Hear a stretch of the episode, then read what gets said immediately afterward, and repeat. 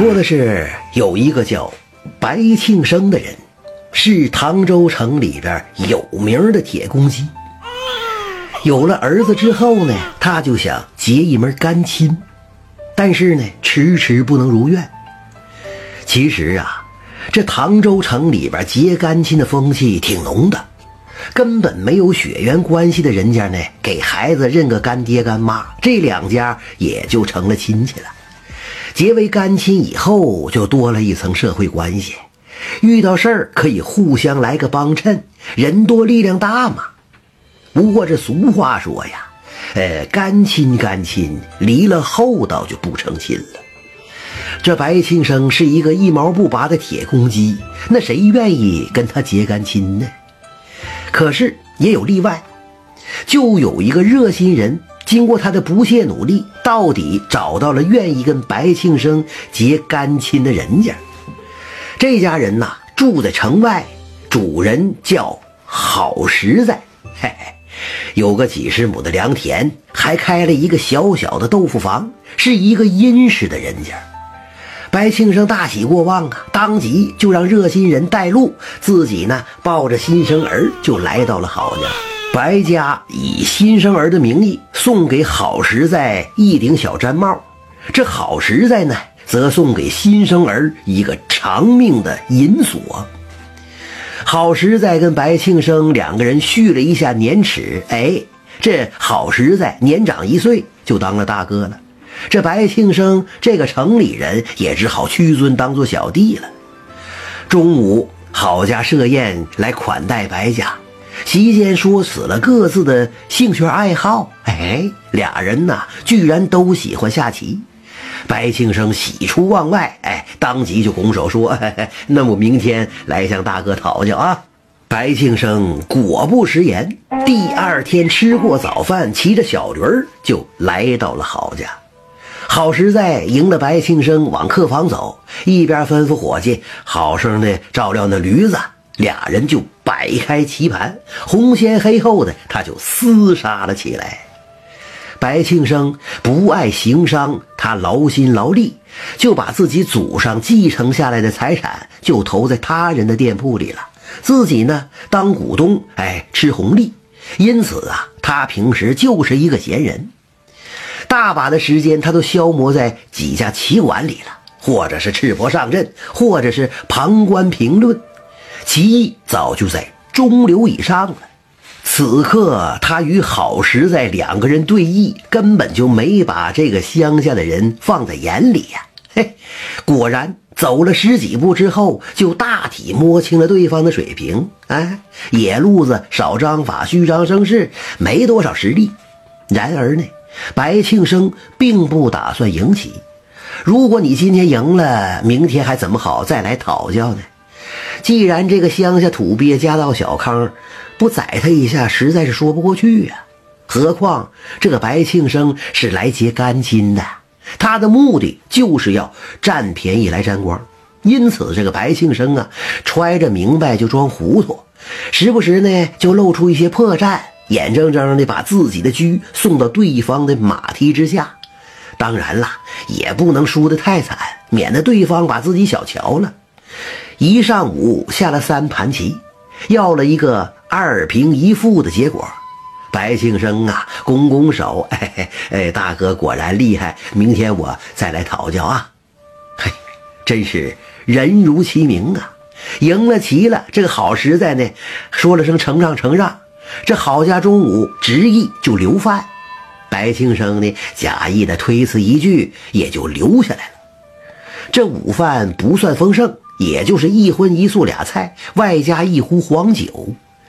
吃过午饭，白庆生略有醉意，打着饱嗝，骑着驴子，悠哉悠哉的，他就回城休息了。打这以后，这个白庆生就跟上班一样啊，天天吃过早饭，骑着毛驴就来到郝家。这郝家呢，也一如既往的吩咐伙计把驴子牵到后院，好生照料，自己则把白庆生迎进客厅。泡上浓茶，打开棋盘，哎，你来我往就厮杀一上午。到了中午，好实在照样留饭，雷打不动，俩菜一壶酒。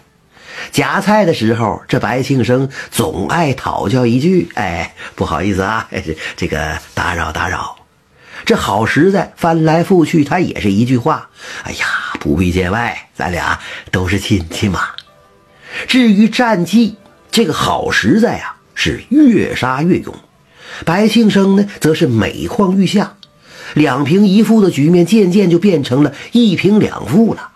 当然了。有的时候啊，这白庆生也会赢个一局半局的，但最终还是逃脱不了一胜二负的结局。白庆生竟然不敌好实在，那就有必要天天来讨教了。好实在呢，赢了棋了，笑在脸上；白庆生输了棋，他却笑在心里。嘿嘿，就冲你老哥家的这好黄酒，我也得一输到底呀！这一转眼。半年过去了，这天上午，白庆生照例来到郝家下棋。不料，刚刚下完了两盘棋，白家的伙计一路打听，就来到郝家了，说这个白庆生得赶紧回去，这个他姑姑去世了，要把这个娘家的神啊马上叫过去参与处理后事。这个丧报啊，真是不是时候啊！生生的把一顿小酒和这俩菜就给耽误了，可姑姑那边是至亲骨肉啊，白庆生只好忍痛割爱，回城奔丧去了。白庆生心急火燎的出了村子，跨上驴背，他就加鞭疾行。谁知道跑了几步，这驴子可就满身大汗了。哎，这驴子气喘吁吁停下来，不管他用鞭子怎么打，都无济于事。白庆生心里就产生疑窦了，怪事儿啊！这驴子身高腿长，膘满体大的，脚力特别好。来的时候那可是一溜小跑啊，虎虎生风的。这会儿怎么成了老绵羊了呢？白庆生围着驴子左看右看，也没探出个究竟。这个时候，路边一个拾柴的老汉手里的活就停下来了，冲他呵呵直乐。嘿嘿嘿。呃，你是那个好实在的干亲家吧？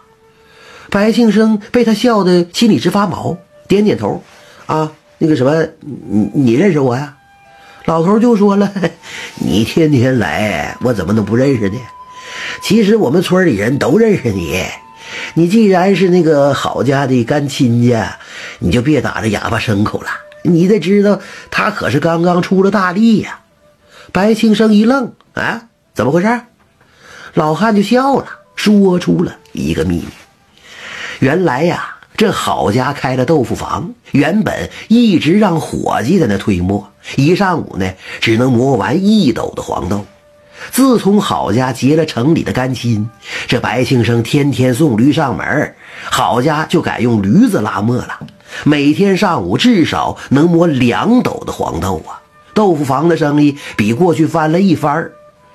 以往白庆生都是吃过午饭才回家，这驴子呢歇了一顿饭的功夫了，自然恢复体力了。可今天这驴子那可是刚卸了套，从磨坊里牵出来，连口气儿都没来得及喘呢，他怎么可能有力气跑步呢？白庆生又是一愣，这这这这这这这这怎么可能呢？哎，我我们是亲戚啊！